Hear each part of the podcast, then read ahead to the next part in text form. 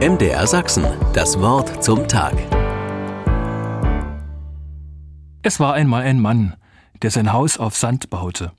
Und es war einer, der sein Haus auf Felsen errichtete. Das ist kein Märchen, sondern so beginnt eine Geschichte, die einst Jesus erzählte. Der kluge Mann baut sein Haus auf Fels, der Dumme auf Sand. Schließlich kommt ein Starkregen, dazu ein schwerer Sturm. Das Haus auf dem Fels hält stand, das auf Sand wird weggeschwemmt. Bitte nicht missverstehen, für alle, die in den letzten Jahren eine zerstörerische Flut erlebten, ist es eigentlich eine unerträgliche Geschichte, die da Jesus erzählt.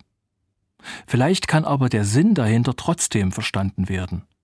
Die Frage ist, worauf mein Leben gründet. Es geht um die Frage nach dem Fundament. Mein Lebenshaus kann viele Komponenten miteinander verbinden. Eine Wand könnte der Erfolg sein, eine Wand die Gesundheit, eine Wand meine Fitness, eine andere Wand mein Humor. Das Dach bilden meine finanziellen Rücklagen, die Zuversicht wird genährt durch Urlaub, feines Essen und die Wärme in meinem Haus. Und doch, es ist ein windiges Haus, das ich mir da gebaut habe. Wie schnell kann alles anders werden? Und mein Lebenshaus bricht wie ein Kartenhaus zusammen. Und dann hilft nicht einmal mehr der Galgenhumor. Also, was ist mein Lebensfundament, auf dem ich stehe? Jesus Christus weist mit seiner Geschichte auf Gott hin.